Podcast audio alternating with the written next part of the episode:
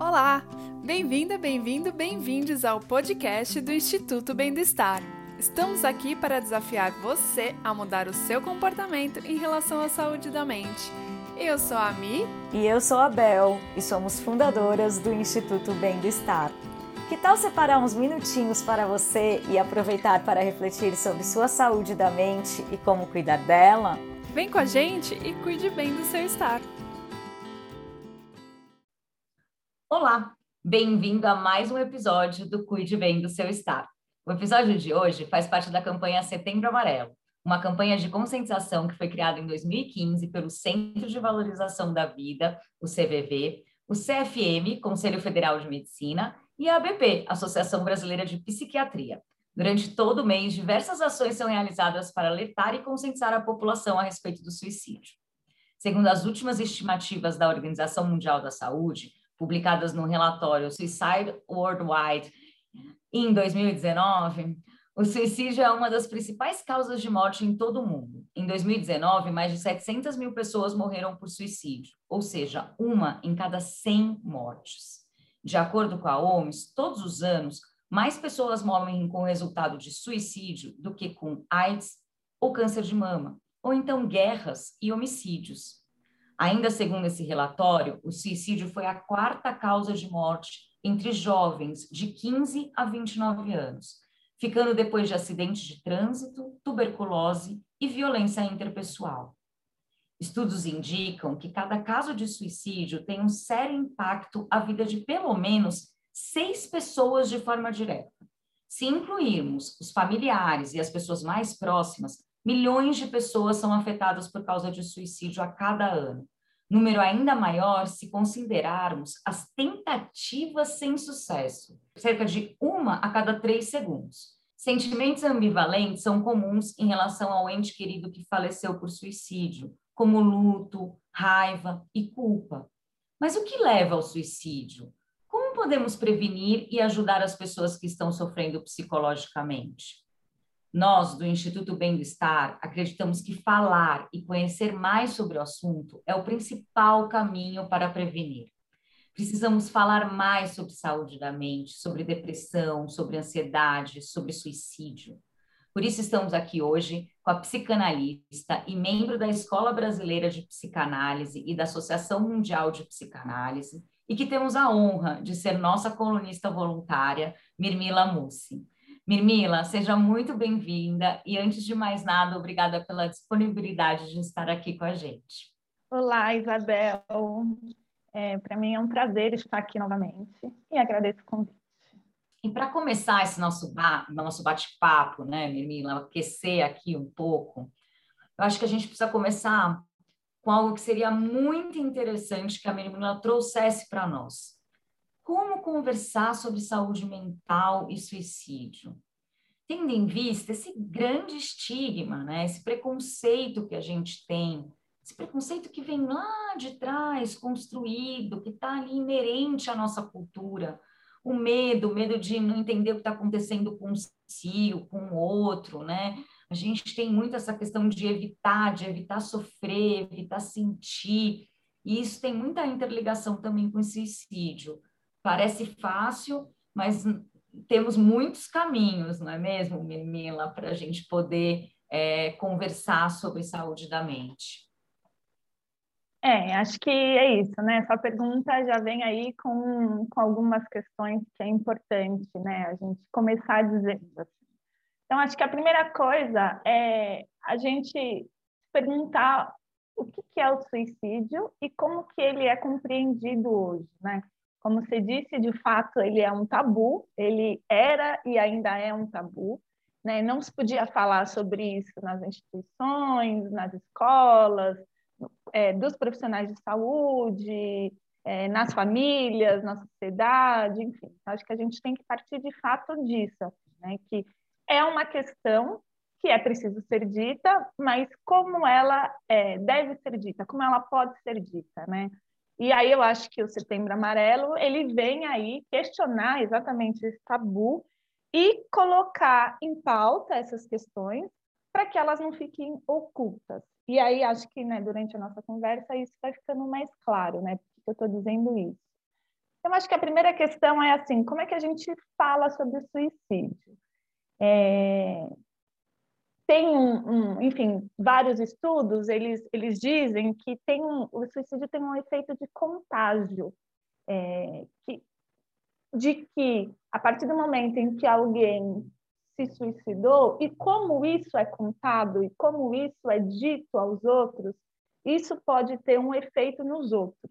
Né? Assim, então, a gente pode ir desde aquele, é, enfim, do, do Goethe, quando escreveu Werther, que todo, várias pessoas se suicidaram, por, né, depois de ler o livro.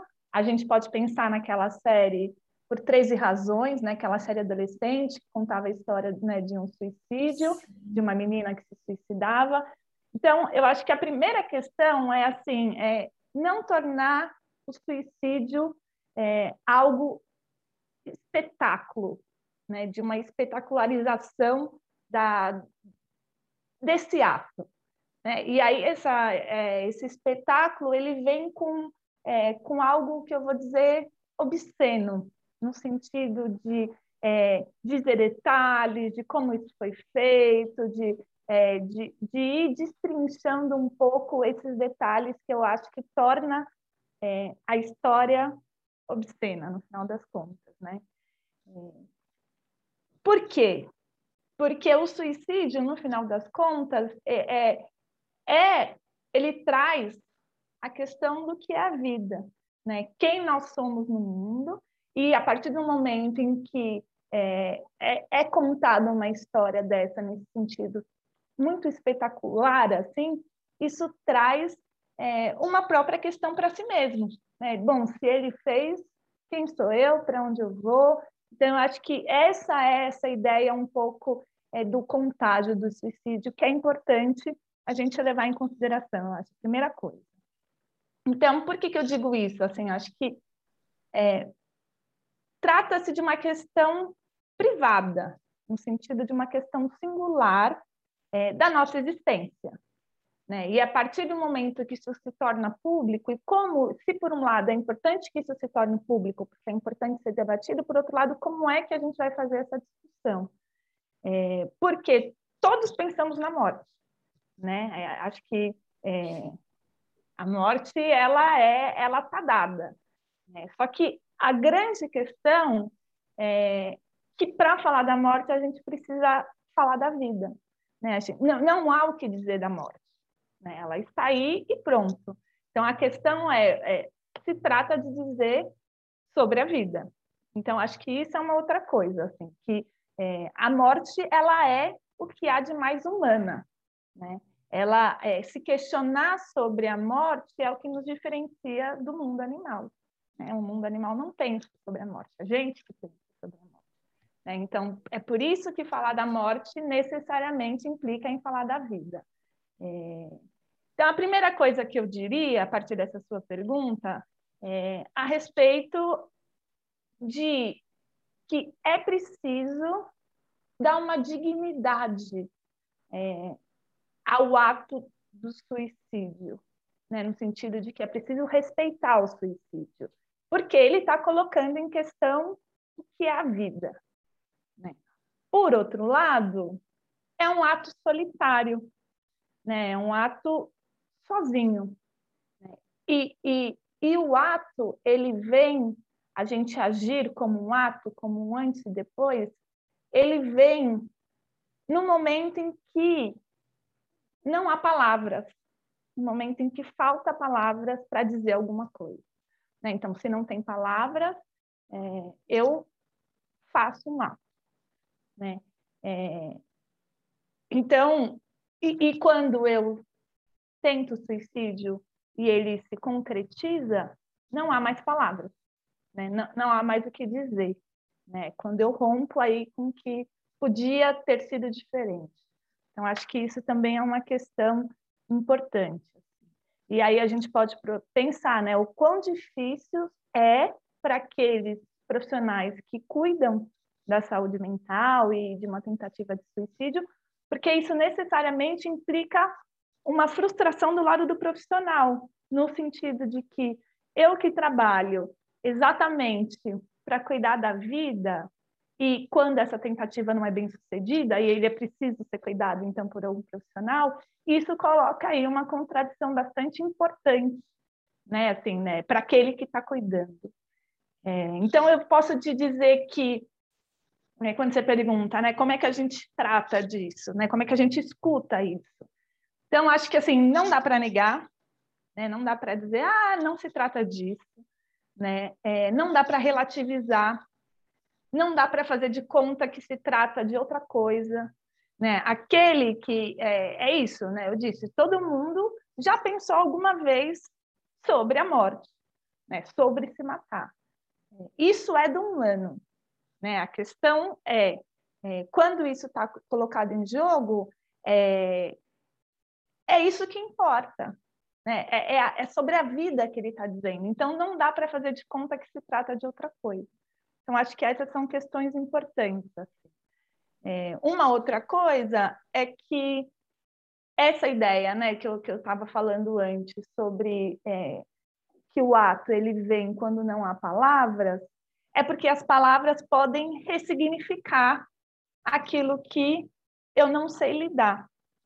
Né? Assim, então, é, por isso, por isso né, que, que o a maior parte dos suicídios são atos impulsivos.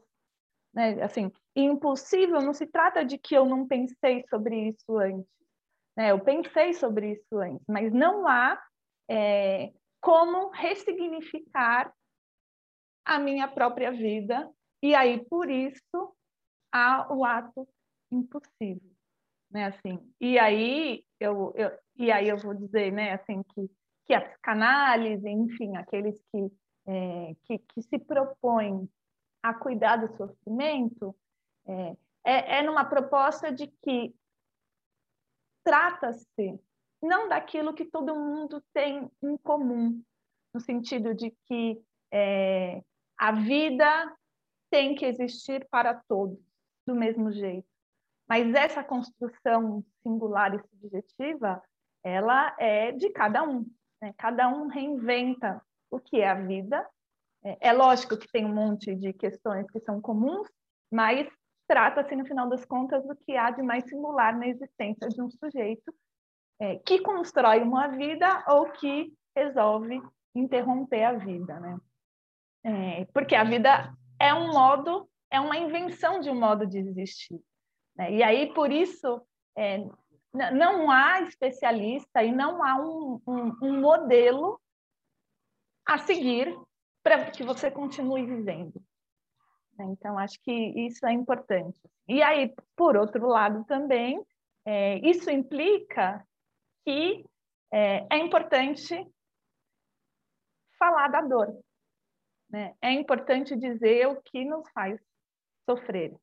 É, mesmo que não haja palavras para dizer, mesmo que me falte palavras em um momento é, de muita angústia, é, a questão é é preciso falar disso. É preciso tentar falar disso.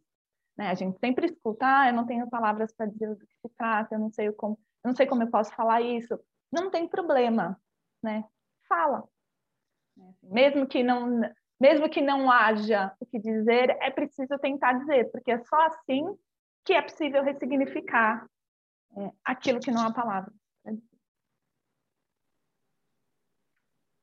Muito interessante, Menino. Até quando você coloca, né, me vieram algumas, algumas questões aqui na cabeça enquanto você falava, até aqui anotando. E uma coisa que eu, acho, que eu achei muito interessante, foi um dos primeiros pontos que você abordou, né, não fazer do suicídio um espetáculo, né? E muito, muitas vezes, ah, algumas pessoas questionam, né, porque que a mídia que fala fala tanto sobre algumas questões, né? Quando vai falar de suicídio, então a gente tem aí o Setembro Amarelo muito para trazer essa mudança, né? Então muito a mídia ou escondia alguns suicídios, né? Não revelava, né? Ou quando revelava, né? Revela de uma maneira muito sensacionalista, né? É, isso às vezes acontece também com, com alguns materiais audiovisuais, né? Alguns documentários, alguns filmes Alguns outros eu acho que tentam fazer esse diálogo e muitas vezes também erram nesse diálogo em alguns sentidos, mas eu acho muito interessante quando você traz o explicitar, né? Que a questão está no explicitar, no dar detalhes do, do ato, né? Porque uhum. isso faz com que isso vire um espetáculo realmente. Era uma parte que eu, eu nunca tinha pensado em como será que, que, que o falar poderia minimizar esse sensacionalismo, né? É, então, me lembrei aqui, eu tive uma cena de quando eu era adolescente, eu tive um amigo muito próximo a mim que tirou a vida e tirou a vida, por sinal, hoje no prédio que hoje eu moro. É, quando eu voltei aqui pela primeira vez, a primeira coisa que eu lembrei foi dele, Charles, que esteja aí com a gente em qualquer outro plano. E o, o Charles era um, um, adolescente extremamente inteligente, uma pessoa que eu, que eu sinto muitas saudades, né? É, e o suicídio dele foi algo que foi uma plateia, né? E até no, no momento é, que ele se jogou, foi uma plateia mesmo do prédio, eu estava ali embaixo. E a primeira coisa que eu falei foi para as pessoas saírem, né? Então é isso, tentar dar para ele um pouco de privacidade nesse momento, né? Então eu achei muito interessante isso que você falou e também muito interessante essa questão de você não ter palavras, né? De quando o, ato vem, quando as palavras acabam, né? É, lembrando um pouco da minha depressão profunda e quando eu tive os meus maiores pensamentos suicidas, que eu acho que é isso, uma coisa muito bacana que você falou também é que todo mundo tem algum momento, algum tipo de pensamento suicida, porque a gente precisa desmistificar isso, né? Será que é só na depressão que a gente tem um pensamento suicida, né? E, e acho que não, né? E eu que sou uma pessoa que gosto muito de, de conversar, de falar, de trocar com os outros, realmente aquela época era uma época que me faltavam muitas palavras para expressar e para para mostrar e para tentar dizer o que estava acontecendo comigo, né? E ali foi quando eu tive que realmente me é, reconstruir nesse sentido de fala e da fala como expressão ou de outras expressões. Foi muito bom porque eu também aprendi outros tipos de expressões, em alguns sentidos foi positivo, né? É, mas eu acho importante isso, a gente falar da dor, aprender a falar da dor mesmo sem sem saber o que a gente vai falar, né? Então, acho que estar tá aqui já conversando sobre isso é, um, é abrir um espaço para a gente poder uh, conversar sobre essas nuances e como falar, né? E outro uhum. ponto muito importante que, que normalmente quem comete suicídio, que a gente pensa, né, é que normalmente quem comete suicídio está em um sofrimento psíquico muito profundo, né, há, há bastante tempo. Tá certo isso, Mila? E assim, quais que são os transtornos, né, que realmente estão relacionados a essa questão do suicídio? Muitas vezes se fala que a depressão está mais relacionada ao suicídio que outras patologias. Isso é real ou, ou não? Hum. É, bom, acho que tem, tem uma questão aí que eu vou tentar desenvolver um pouco, né, sobre essa questão do sofrimento profundo e da patologia. Né? Como é que a gente entende isso? E aí, no final das contas, é, a partir do ato do suicídio. Né? Então, assim, é, eu vou, vou, vou, fazer uma, enfim, uma primeira elaboração um pouco para tentar entender um pouco que, do que, que é esses transtornos, do que, que é essa ideia do sofrimento psíquico profundo e, e para depois é, entrar um pouco na questão própria do suicídio. Né? Assim, então, a primeira coisa, acho que, que, que é isso, né? Assim, posso dizer que hoje é, o sofrimento profundo é, pode levar ao suicídio e esse sofrimento profundo ele é entendido como uma patologia. E por ser entendido como uma patologia, é, ele passou a ser um cuidado da psiquiatria, ou seja, que o corpo e a mente eles estão necessariamente é, e eles são necessariamente cuidados pela ciência, né, pela psiquiatria. É, e aí a gente pode dizer, né, no começo você fez a, a citação da, da, da OMS, que dizia que 90% dos suicídios eles estão associados a distúrbios mentais.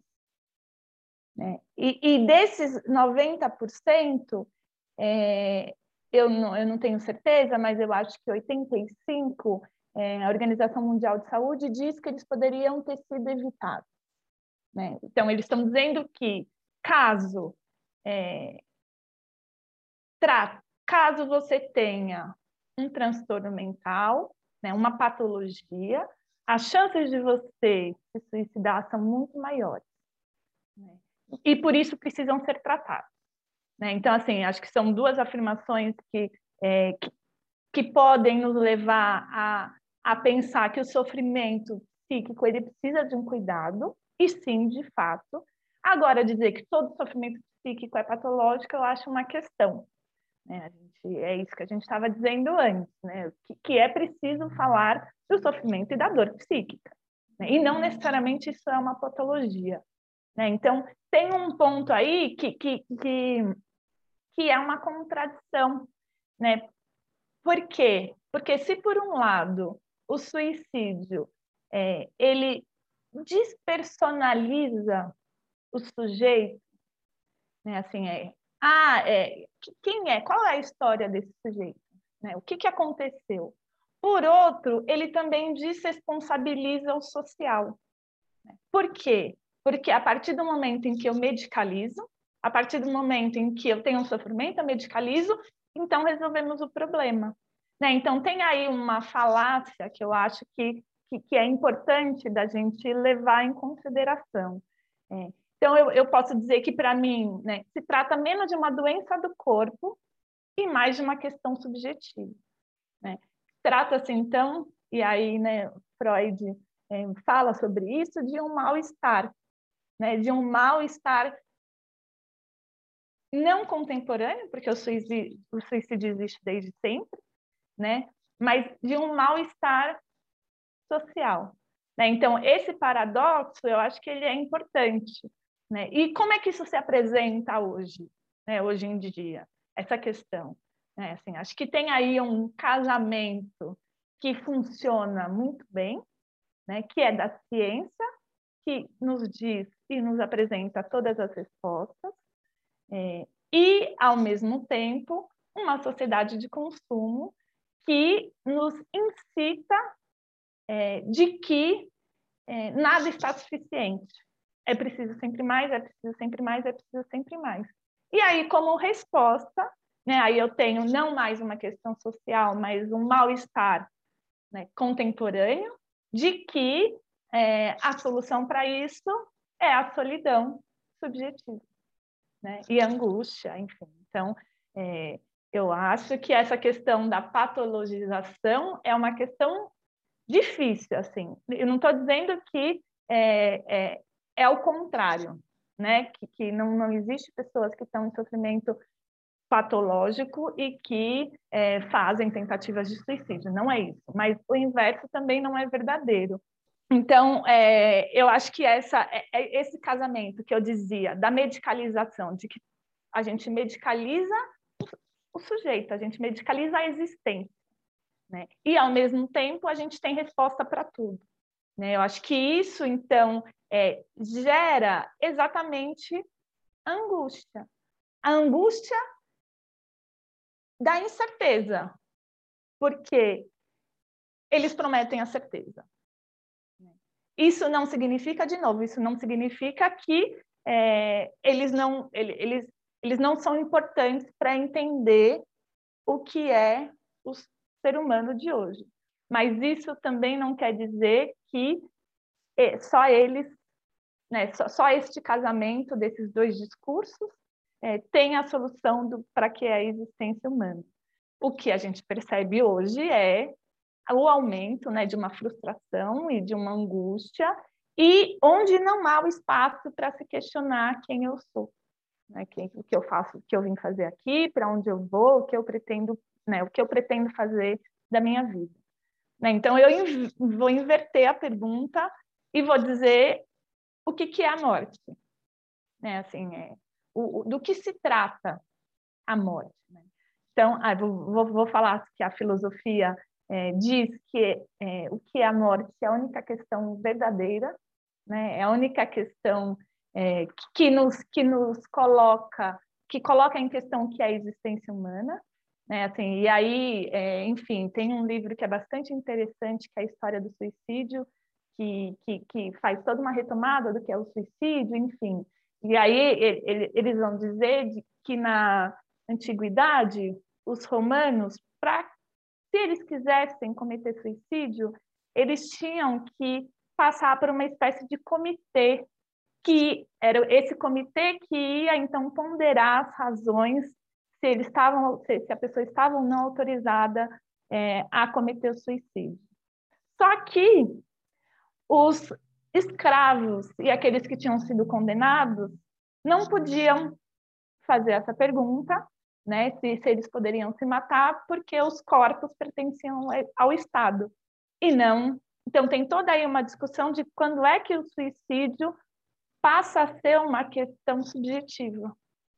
Né? Assim, então, é, quando, quando né, na, na, peça do Hamlet, por exemplo, é quando é, essa questão se inverte não mais como é, os corpos no poder do Estado, mas como uma questão subjetiva de ser ou não ser. É, e aí isso é tratado a partir da arte, enfim, que é toda uma outra discussão. Então, assim, quando eu pergunto, né, o que, que é o suicídio, o que, que é a morte, acho que a gente tem que diferenciar né, do que se trata, o que, que é isso que a gente está dizendo. Né? Porque a gente pode pensar, por exemplo, é, o suicídio daquele que, que vai salvar um determinado povo, aquele que oferece a sua vida em nome de alguém. E isso é o herói. Né? Então, a gente, é, a, a, a, gente leva isso em consideração, por exemplo, nos filmes. Né? Não, tudo bem ele ter se matado porque ele salvou uma população. Ou então, é, o suicídio daquele que de fato tem uma questão existencial e, e não sabe, né? E, e, e, se pergunta quem é ele no mundo. Ou então o suicídio que é, para evitar um sofrimento, né? Então eu estou eu tô num sofrimento profundo e aí por isso é, eu vou cometer um suicídio. Né? Esses três, essas três diferenciações do suicídio é, é, do Durkheim, ele tem um, um, texto, um livro sobre suicídio, e, mas a grande questão eu acho que é isso, né, que implica dizer assim, é, tem, tem vários tipos de suicídio, e apesar de tudo a gente está falando de uma mesma coisa, né, assim, é um suicídio que foi é, direcionado ao outro, né, é um ato que foi direcionado ao outro, então eu vou me matar porque você não me ama, é, eu vou me matar porque a minha honra foi colocada em questão, né, nos feminicídios, por exemplo, que, né, que, que alguém mata alguém e depois se mata em seguida, né? É, é, um suicídio daquele que não sabe, que se questiona, né, é, quem eu sou no mundo, né? Então, e aí eu já estou já tô juntando um pouco, né, um, essa ideia dessa divisão do Durkheim junto com é, uma questão que é muito lacaniana, né, de assim, de, do meu ato em si ele está direcionado ao outro ou não. Né? Então, acho que isso faz aí, abre uma longa discussão, mas, de qualquer forma, as estatísticas, elas não dão conta dessa questão do suicídio. Né? Por quê? Porque elas não levam em consideração condutas de risco.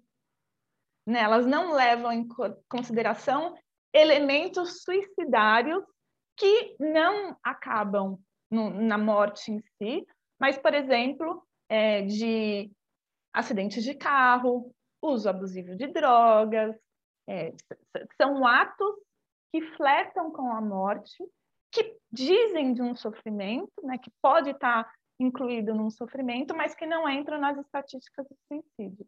Então, acho que isso é, é uma questão importante para a gente ter em consideração quando a gente vai pensar sobre isso.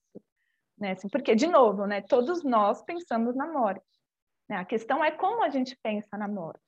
Né? Assim, é, é muito comum as pessoas é, imaginarem, por exemplo, quem vai estar no seu funeral. como é que elas vão morrer, ou estarem de fora assistindo sua própria vida. Isso quer dizer que elas querem se matar? Claro que não, né? Mas assim, como é que se dá essas ideias e essas ideações suicidas? Eu acho que, que né, quando que isso pode tornar-se uma questão é, importante, né, um sofrimento importante, ou quanto isso é completamente do ser humano, né? É... Então, acho que a pergunta é que tipo de gramática do suicídio a gente está falando? Né? Do, de, é, de que sofrimento é esse? Quando é que isso se torna patológico ou não?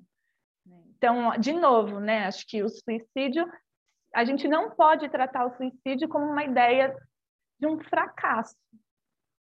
Não é que está tudo bem, não é que é normal, né? Assim, mas é um ato e é um ato humano, um ato solitário, justamente porque somos seres humanos, justamente porque entre é, a linguagem, que é o que nos constitui, né? somos seres pensantes e por isso falamos, né? E o corpo tem aí alguma coisa que nos faz é, tentar se organizar e tentar estar no mundo de, de enfim, de diferentes formas, né? É, então, é justamente porque temos um corpo que a gente pode pensar o que fazer dele, inclusive se, se desfazer dele. Né? É, o Heidegger vai dizer que nós somos um ser, somos um ser para a morte. Né? Então, isso tem que estar, tá, isso está imposto. Né? A questão é como é que a gente lida com isso, respondendo ainda a outra pergunta também. Né? É só porque falamos que podemos questionar sobre a nossa própria existência que diferente dos animais. Uma aula, menina. Realmente aqui fiquei pensando muito em, em, em, vários momentos que, que a gente pensa sobre o suicídio, né? Me veio na cabeça quando você falou de suicídio heróico, né? Eu acho que a gente tem uma, uh, uma passagem da religião que mas tem né, adeptos aí que é o catolicismo no mundo, né, onde Jesus morreu para ser salvador, né?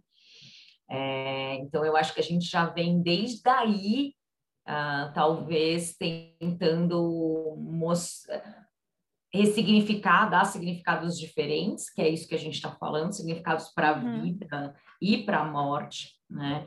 Um, mas eu acho que trazer esses diferentes tipos, e principalmente que muitas vezes não é visto, né? É, quer dizer, é visto como um ato heróico e não como um fracasso, e talvez a gente uh, entrar num meio termo disso, né? A gente chegar uh, a não ser nem o heróico e nem o fracasso, que eu acho que é isso que você provoca a gente a pensar, né?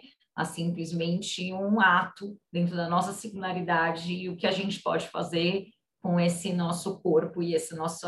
Aí a gente pode ir para várias outras, não seria o espírito, né, se a gente estivesse falando de outras questões, mas eu acho que é por uma, uma finitude aqui, né? É... E, e, é lógico que é assim, que é um pouco para provocar mesmo assim a discussão, né, do que, que é o suicídio, porque hoje em dia a gente tem os homens bombas, né, e não, e não há nada assim, é, é, é o extremo da violência é, um, se ao mesmo tempo é o extremo da violência, porque coloca não só a própria vida, mas a vida de todos que estão em volta, né? por outro lado, ele está fazendo isso em nome de, enfim, de, de, de um ideal. Né? Então, que, que, que, de, que, de que herói a gente está dizendo? Né? Então, acho que, que é uma coisa que a gente não, não, não pensa, né? É, Para ser herói, precisa ter morrido. Então, e isso não é um tipo de suicídio também? Exato. Aí você falou muito, né, overdose, muitas vezes, quantas vezes eu não, em discussões, né, conversas com amigos, né, às vezes algumas pessoas, ah, mas foi overdose, não foi suicídio. Daí você fala, como, né, que você, é, de alguma maneira, ou mesmo, né, quando você falou um acidente de carro programado, Existem pessoas que ficam alcoolizadas, pegam o carro com o sentido de ter o ato de tirar sua vida, né? Como outros têm outras maneiras, essa é uma maneira. né? E muitas vezes não entra aí nos índices, em como a gente conversa sobre suicídio. Então, eu achei que realmente é, veio provocar o que a, o que a gente estava trazendo para esse podcast. Achei super interessante. E acho que a próxima pergunta vai bem. Eu vou tirar duas que a gente tinha aqui programado e vou colocar já uma outra que eu acho que faz mais sentido é, com o que a gente está conversando, que é aí se tem essas diferentes frentes, né, essas diferentes caras da, da onde pode estar vindo, que é a nossa grande conversa que a gente está conversando aí sobre o, por, o, o ter a.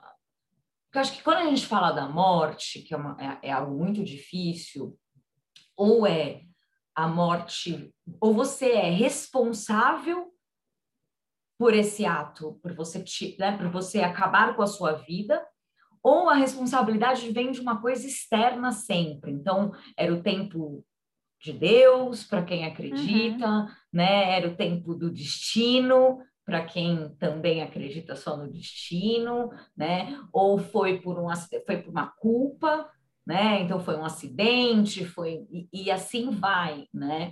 A gente sempre também está buscando responsabilizar ou, porque a, o simples fato né, de viver, né, de, de nascer, viver e morrer para a gente talvez não faça tanto sentido nesse final, né? Então assim a gente precisa responsabilizar alguém, né? É, e aí me veio na cabeça como então é difícil, né? Identificar esses sinais, porque você pode estar vindo de vários ou de, uhum. de, de vários caminhos aí psíquicos para te levar a isso, né? É, então, existe como a gente ter algum sinal de que isso vai acontecer, tanto de que eu mesmo, né, posso é, ver sinais de que eu vou tirar minha própria vida, ou identificar né, em, em, outras pessoas. Então, aí, tanto na, na, ótica individual, né, quanto na ótica coletiva, para que a gente possa, talvez, ajudar algumas pessoas, as pessoas uhum. ao nosso redor.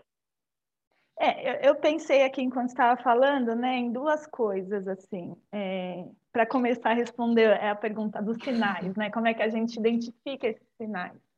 É, o, o, Freud tem um texto que é um texto muito polêmico, enfim, ele, ele revolucionou a ideia da vida e da morte, né? E até hoje, esse ano faz 100 anos do além do princípio do prazer, que onde ele se pergunta é, ele estava até então, ele construiu né, toda a sua teoria é, baseada no princípio do prazer.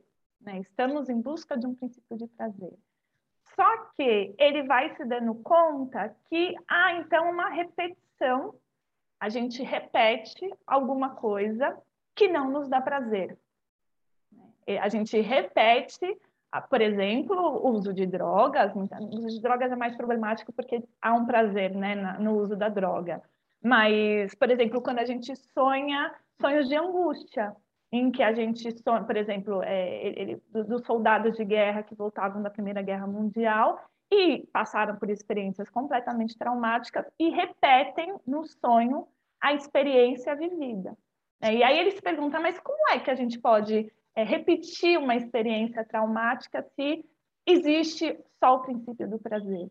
Né? Enfim, o princípio da realidade, enfim, mas mas a questão é exatamente essa. Né? E aí ele, ele não, não, vou aqui falar do texto em si, mas o que, o que, o que é muito é muito interessante que ele subverte é que é o oposto, né?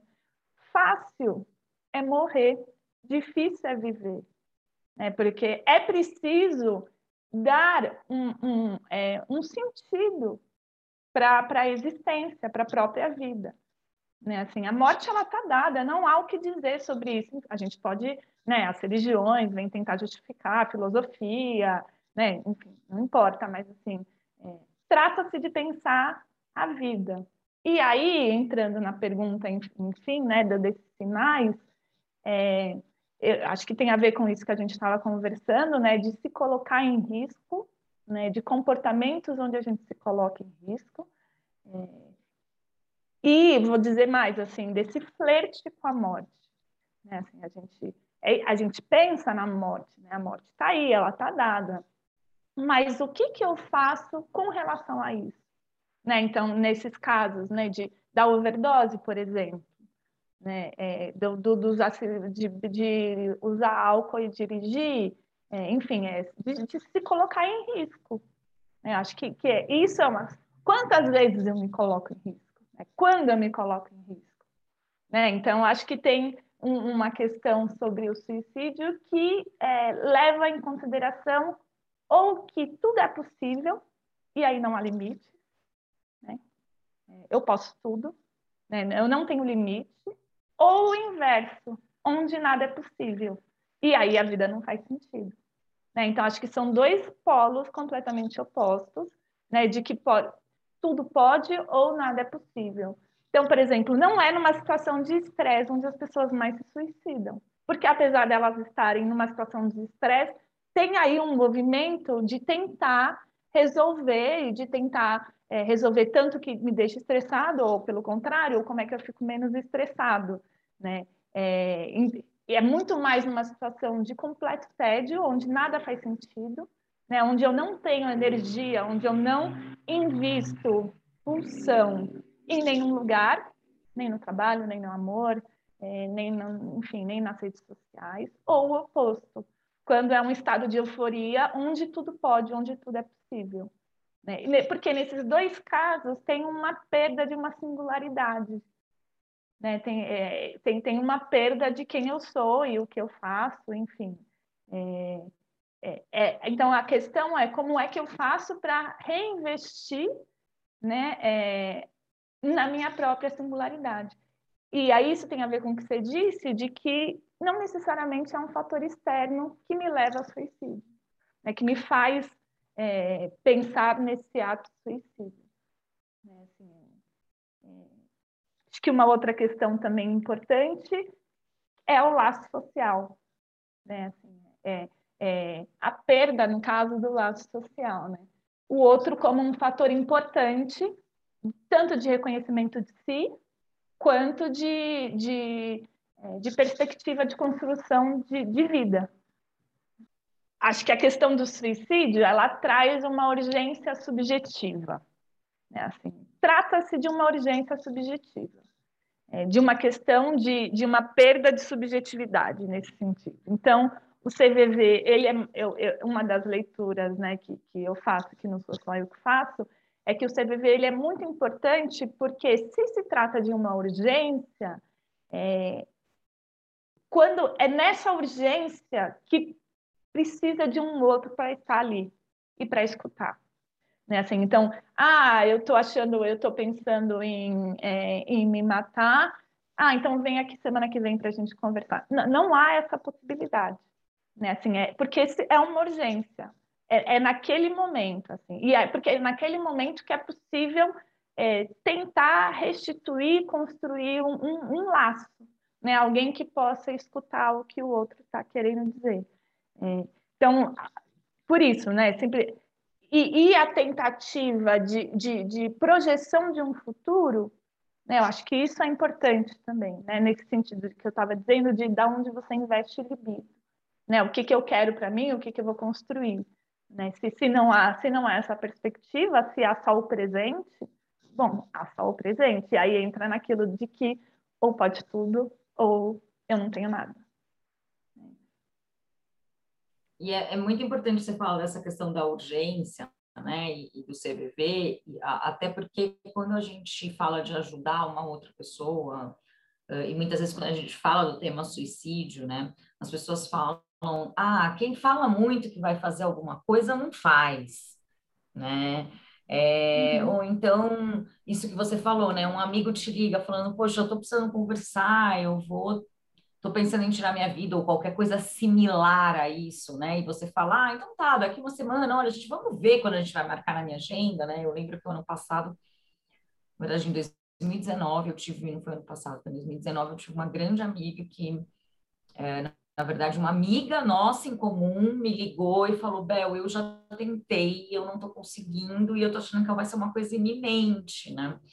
É, já tentei por telefone, já tentei por isso, e daí eu lembro de olhar para minha para minha esposa e falar assim: olha, eram nove e meia da noite, falar, tô, tô indo, me trocando, vou bater na porta, porque é isso, né? Vou bater na porta, uhum. tô, tô indo ali, né? E, E foi muito, foi, foi muito interessante aqu, aquela ida, porque ela deitou no meu colo, chorou, chorou, chorou, chorou, chorou, chorou, chorou, ficou é, e falou: olha, você pode, você pode ficar aqui, né? Então, assim, a vontade era realmente que eu estivesse mais tempo ainda lá. E aí eu fiquei, e no outro dia ela foi buscar ajuda.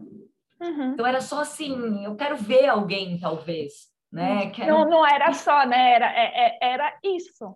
Né? Eu preciso era de um isso, outro. é. Né? Não, não, não é, e aí não é, e aí, né, eu, na, como psicanalista, né, é, é isso, e não é estar junto para dizer que a vida é bela e para dizer que a vida faz sentido e por favor não faça. Não, não se trata disso, uhum. né? Aquilo que eu falei no começo, assim, é, não, não se trata de relativizar, né?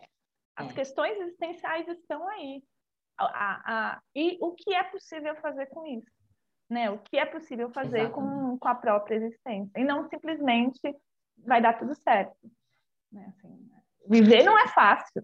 É isso que o Freud diz, assim, né? é. não, não, não é simples. É simples mesmo. é a morte. Né? Pronto. É. Tanto é que eu falava muito para ela, é, eu perguntava para ela o que você estava pensando, né? e ela falava algumas coisas, e eu falava, nossa, mas eu já pensei tanto isso, que foram questões que você trouxe aqui, né? Eu, na, minha depressão, sonhava todos os dias com, com a minha morte, principalmente com quem estava ali, era uma, uma questão muito voltada a isso, depois eu fui ver que isso era uma, um pensamento mesmo das pessoas, enfim, na minha análise eu fui ver isso, né? Minha analista trouxe isso para mim de alguma maneira, é, você não está pensando algo também, porque quando você começa a ter esse tipo de pensamento, você acha que só você tem isso. Uhum. Você entra num lugar onde a sociedade te coloca, que foi muito o que você falou e muito o que o Instituto diz, né? Não adianta individualizar a saúde mental. Né? A uhum. saúde mental também é, é uma questão coletiva, né? É, a gente fala muito isso para as empresas, né? Porque as empresas pensam, ah, então vamos dar terapia para todo mundo e tá, acabou o problema aqui, né, organizacional, da cultura organizacional, e cadê a segurança psicológica interna, enfim, né, e, e eu acho que é, que é muito isso uh, que a gente vem, vem provocar, né, é de sim, olha, todo mundo sente, todo mundo tem esses pensamentos, como você muito colocou, é humano, e eu acho que a hora que ela entendeu que também era humano, o que ela estava sentindo, né, é, e que, que pode existir o apoio do outro também, que eu acho que é, essa é a que a gente tem que realmente levantar e dar é, bater palmas para o CVV, porque eu acho que realmente é muito importante esse trabalho que eles fazem. A gente tem até uma live uh, que vai acontecer no final da nossa campanha com uma representante voluntária do CVV para contar um pouco como é que é o trabalho interno deles, né? É, e divulgar cada vez mais esse trabalho porque realmente é na urgência. Né? Uhum. É, então a gente a gente tem sim, esses sinais, né? Como você colocou, que eu achei muito importante esse flerte com a morte, entender esse flerte com a morte, porque eu acho que as pessoas procuram outros tipos de sinais e não esse que tantas vezes a gente vai dando, né? É, mas também está uh, aberto, né, a ouvir essa pessoa né? E a não uhum. dizer para ela uma, um resultado simples, como você disse, tá tudo bem, vai ficar tudo bem, né? Uhum. Não, a vida não... é bela e a gente tem que agradecer. Né? É, não se trata disso. Né? Não, não se é. trata. Pode, pode se tratar disso. Acho que isso faz função para muita gente, né? Assim, mas, mas o que mais? Porque alguém que está, alguém que está pensando né, num ato suicida, ela já não está acreditando mais que a vida é bela e que vai ficar tudo bem e que é, obrigada né, por existir. Assim. É, é, o inverso.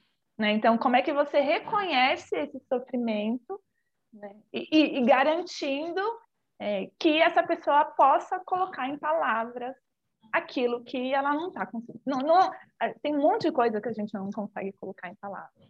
Mas é exatamente disso que se trata, né? É de tentar colocar em palavras. É. Isso, isso dá um, um, uma, outra, uma outra significação, né? Uma outra enunciação do sujeito. Exatamente. E, e, os casos de suicídio entre os adolescentes, né, são um alerta gigantesco para a sociedade, né? Uh, e podem ter algumas mães aqui nos escutando, eu acho que é um tema importante para a gente trazer também, né? E elas devem estar se perguntando como é que eu posso, né, dentro disso que a gente, que acho que é, é mais difícil conversar com, a, com essa pessoa que está aí também uh, construindo, é um período muito forte de construção de identidade, dessa singularidade, né? É, e como que eu posso fazer para proteger, né, esse meu filho pré-adolescente ou adolescente do risco, né? É, eu até, quando estava pensando nessa, nessa pergunta, né, o, o proteger é, é, já é algo que vem muito do materno, né? Mas de alguma, porque eu acho muito difícil você você proteger realmente, né? Uh, o, o, filho, mas sim uh, de você tentar uh, levar outros olhares, né? Tentar ajudá-lo de alguma maneira, né? Até vou refazer minha, minha pergunta aqui ao vivo, porque eu acho que esse proteger é muito materno e, e ina, inalcançável, né? Uhum. uhum. É, eu acho que isso é, a questão da adolescência é, né, tentativas de suicídio, assim, é, é, é bastante, bastante complexo, assim, mas eu acho que tem muito a ver com isso que a gente está dizendo, assim, porque é o momento de maior crise existencial. Né? Assim, é lógico que a gente passa por infinitas crises existenciais durante a vida, mas a adolescência é exatamente o momento em que eu, eu preciso construir alguma coisa, é, a, a, construir algum sentido a respeito da minha própria vida, né? Então, o que, que eu vou fazer na faculdade, de é, qual que é as minhas escolhas sexuais, como é que se dão esses encontros né, entre os corpos, é, que, que é uma coisa que até então não existia, a não ser com, a, com os cuidadores, né? É, e por outro lado, é o momento exatamente de negar toda aquela, todo, todos aqueles ideais é, dos nossos cuidadores, né? Então, e aí tem toda essa questão de isolamento, tem toda essa questão de, é, do encontro com os amigos, enfim. Então, eu acho que é, exatamente, eu, eu, eu, diria, né, que é, que é o momento fundante da questão, de fato, da construção do, do subjetiva mesmo, né? E por isso que é tão complexo, porque ela já é complexa em si, né? É isso que a gente está dizendo desde o começo. Né? E nesse momento, eu acho que mais do que qualquer outro momento. Né? É, o, o, de novo, né? o Freud tem um outro texto é, que ele está conversando com professores de escola, exatamente sobre o suicídio em adolescentes. E aí é, ele diz assim: é preciso despertar o interesse para a vida lá fora, é, que, que, é exatamente esse momento da adolescência. Né? Como é que eu desperto o interesse para a vida lá fora sem com isso, é, sem com isso não, né? Colocando em questão todos os meus ideais que foram, que, que me foram aprendi, que me foram ensinados e que eu aprendi, é, e sem negá-los, sem dizer, bom, não é nada disso, mas ao mesmo tempo também não é isso. Como é que a gente vai fazer essa construção? Né? E aí, hoje em dia, mais ainda, né, com essa questão da, é, da rede, desse é, da, da, internet, da pandemia, né? Assim, é, eu tenho, é, enfim, essa questão é bem importante, né? Que é como é que estão os adolescentes na pandemia, né? Eu acho que isso vem aí colocar um monte de questão para gente, principalmente né, nessa, tá, né? Acho que foi uma questão para todo mundo, mas adolescência que é exatamente onde eu desperto o interesse para a vida lá fora. Como é que se dá isso? A partir da tela, né? A partir é. né, de dentro e a partir da tela, né? Então acho que tem aí uma coisa de, enfim, que eu acho que a gente já, a gente sempre fala, vocês, né? O Instituto Tendo Estar sempre fala de, desse lado é, completamente difícil e imaginário que as redes colocaram, né? Então, se por um lado se propunha acessar qualquer coisa em qualquer lugar e nunca mais estaremos sozinhos, isso, isso não é verdade, né? Porque é exatamente isso, essa ideia que reforça é, o outro lado de que, bom, é, eu não encosto num corpo, eu não brinco de bola com alguém há não sei quanto tempo. Né? Então, como, como é que se dá isso na adolescência? Acho que é uma questão bem, bem importante. Assim. Para finalizar essa resposta, tem uma, uma questão aí que está colocada, e aí, de novo, né, nessa questão da adolescência, de que é, tudo é muito acessível, né? É uma geração onde tudo é muito acessível, onde eu posso ter, se eu quiser saber o que está acontecendo na rua X de Londres, nesse momento eu vou saber. Né? Assim, então, é, é tudo muito acessível. De, de, novo, vem aquela ideia que eu falei no começo, né? de que é, eu preciso de sempre mais, eu preciso de sempre mais, eu preciso de sempre mais, que é a ideia né, do, do sistema do capital, enfim, da globalização, que nos propõe alguma coisa que é importante, inclusive, se não fosse isso, não estaríamos aqui conversando virtualmente. Né? Então, se por um lado existe isso, é, por outro lado, é, isso não responde né, o que é a existência.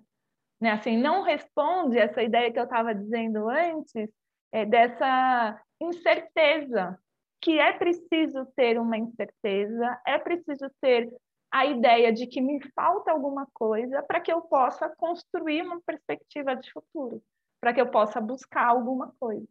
Né? Enquanto é, tudo está dado, não há mais nada que fazer, porque eu acesso tudo a qualquer hora, em qualquer lugar. E, por outro lado, quando eu encontro fisicamente, presencialmente com alguém, eu não sei mais o que fazer, porque eu só sei sobre isso a partir da tela. Então, sou um pouco otimista, vou dizer que eu acho que se tem um lado bom da pandemia é que os encontros presenciais eles vão ser é, muito mais intensos e importantes do que antes. A gente vai começar a dar muito mais valor ao que é presencial e do que antes e que vem questionar um pouco né, essa globalização, enfim, o acesso a tudo a qualquer momento. Exato. Estou esperando muito essa, essa, esse retorno para que a gente possa realmente valorizar mais aí os, os encontros, uhum. porque mesmo dentro do instituto, né, a gente parou um dos projetos que a gente tem mais carinho, que é o Pequenos e Jovens Stars, uh, por essa questão da, da pandemia. Então, realmente, a gente está esperando, e eu, em particular, sou uma pessoa muito do, do contato, né? E hoje eu vejo que como realmente estar sem esse contato faz com que a gente desaprenda, né? Porque eu estava falando dentro de uma ótica do adolescente, né? Onde ele está aprendendo, então ele não vai realmente saber como se comportar, né? Uh, mas eu acho interessante falar na ótica já do adulto, né? Eu mesmo fui uma pessoa que tive bastante aí o distanciamento, isolamento social e tal. E na, no domingo eu fui passado, eu fui em um aniversário uma mãe de uma grande amiga minha de 80 anos, eram poucas pessoas e eu conto para vocês que eu não sabia me comportar. Eu, eu, de verdade, eu tive dificuldade em é, eu vou dar oi, eu não vou dar oi, será que essa pessoa já está vacinada ou não pode? Ou faz assim, mas daí o outro já vem abraçada, aí você senta, você fica de pé meio do lado, mas você não fica. Então, uhum. é, esse, esse traquejo social mesmo, né? Então, vamos Sim. cantar parabéns, entra todo mundo na sala ou não entra e, e, que partem dessas questões pequenas, vamos dizer, né, da pandemia e do contato, né, do, do, contato mais, né, então de você pegar na pessoa ou não pegar, ou ficar num ambiente um pouco com mais pessoas ou não, mas eu acho que também vem para outras questões não tão, assim, diretas, né, da pandemia e do contágio, uh, mas do, do traquejo de conversa mesmo, ou até mesmo o tempo que você está ali, né? Dói talvez ficar um pouco ali de pé, ou você não se sente tão bem. São coisas do corpo, é, do como você se coloca com aquela outra pessoa. Então, eu acho que são coisas de impressão, é, de como você colocar seu corpo e também do contágio. Então, eu acho que são muitas coisas que realmente a gente vai trazer. É, um olhar né, de quão benéfico é. Eu fiquei muito feliz, apesar de tudo isso que eu estou falando para vocês, foi uma semana em que eu já tive um outro olhar, porque eu vi pessoas queridas, pessoas que são praticamente minha segunda família, né, e que não via por causa da pandemia. Então, olha que gostoso, que bacana, mas ao mesmo tempo como eu, uma pessoa que vivia aí, gente, 39 anos numa condição, né, um ano só numa outra condição, e, e tive o desaprender, uhum. né? É, e ao mesmo tempo, no começo, eu tive o aprender de dar palestra aqui na, nas redes sociais, de fazer um podcast, né, como a gente está fazendo, aceleramos essas questões, então tive outros aprendizados, né, mas desaprendi outras coisas que eu gostava tanto, então acho importante a gente, sim, olhar e, uh, e realmente dar o devido valor às relações humanas, né, somos sociais, somos humanos, humanos são sociais, né, e a gente uhum. precisa retomar de alguma maneira essas uh, esses contatos, né? E, e para a gente fechar, menino, tem algo que você já falou algumas vezes com a gente é, em, em alguns textos, né? Uh, essa que não é bem essa correlação, mas a, você já conversou com a gente sobre solidão de algumas maneiras, né? E essa correlação que você falou um pouco agora no final, né, dessa solidão e o suicídio também, né? É, as pessoas fazem muito essa correlação, né? Existe essa, essa correlação? O que, que você falaria sobre solidão e suicídio? Hum, eu vou juntar com isso que você acabou de dizer, né, desse encontro que você teve no final de semana, é, que, enfim, para a psicanálise, para a psicanálise lacaniana, e não só para a psicanálise lacaniana, mas eu vou responder a partir da psicanálise lacaniana, que é da onde eu entendo o mundo, trata-se da grande questão do laço social, né? Como é que a gente faz uma relação? Como é que a gente constrói uma relação com o outro? Né? Se ao mesmo tempo trata-se de um impossível, e aí trata-se de um impossível exatamente, né? O, o Lacan tem uma frase, é, não, não é assim, eu vou adaptar, mas é somos sozinhos, não sem o outro. É assim, então, de fato, somos sozinhos na nossa existência. Nisso que eu estava dizendo, que a gente está dizendo o tempo todo, da nossa singularidade, do que nos, no, nos constitui como Mirmila, como Isabel, como, enfim, qualquer um. É, então, se por um lado estamos sozinhos, e estamos, né? Nascemos sozinhos e vamos morrer sozinhos, por outro lado, é, a grande questão da vida, e aí da vida e não da morte, é a insistência e a persistência de construirmos laços sociais com outros. Né? Então, e aí acho que o amor vem dizer exatamente isso, né? O amor é a grande possibilidade da impossibilidade do encontro, né? Seja do encontro dos corpos, seja do encontro com o que eu espero do outro, do que eu não espero do outro, enfim. Então, é, e, e, aí essa solidão é, é, sem laço, eu acho que aí é essa solidão de que a gente estava dizendo, né, do que pode levar a um ato de suicídio. Né? Então, como é que se constrói laços mesmo com toda a impossibilidade que é construir laços e com, como se comportar no mundo. Que é isso que você, você, acabou de dar esse exemplo aí que você verdade. É verdade, é isso mesmo. Mirmila, eu gostaria de agradecer imensamente por esse bate-papo, que foi tão gostoso e essencial, em, uma aula em muitos aspectos. É, e digo uma aula porque também, gente, hoje em dia sou estudante de psicanálise, então estou aprendendo um pouco aí com a Mirmila, que também é professora, então essa facilidade, né, em passar algo que muitas vezes é tão complexo é, como a psicanálise. Bom, eu que agradeço o convite. É sempre muito legal poder, enfim, estar com vocês, conversando sobre o sofrimento, sobre a vida, sobre o desejo, enfim, vocês sempre são muito generosos. Muito obrigada pelo convite. Você que é generosa em ser nossa colunista, né? Nossa primeira psicanalista colunista desde 2019. Obrigada mesmo. E, gente, não deixe de conferir o conteúdo especial da campanha Setembro Amarelo em nosso site e nossos canais. Até mais! Quer saber ainda mais sobre saúde da mente? Entre em nosso site www.bendoestar.org ou acesse nossas redes sociais. A gente está no Instagram, Facebook e LinkedIn. Até mais!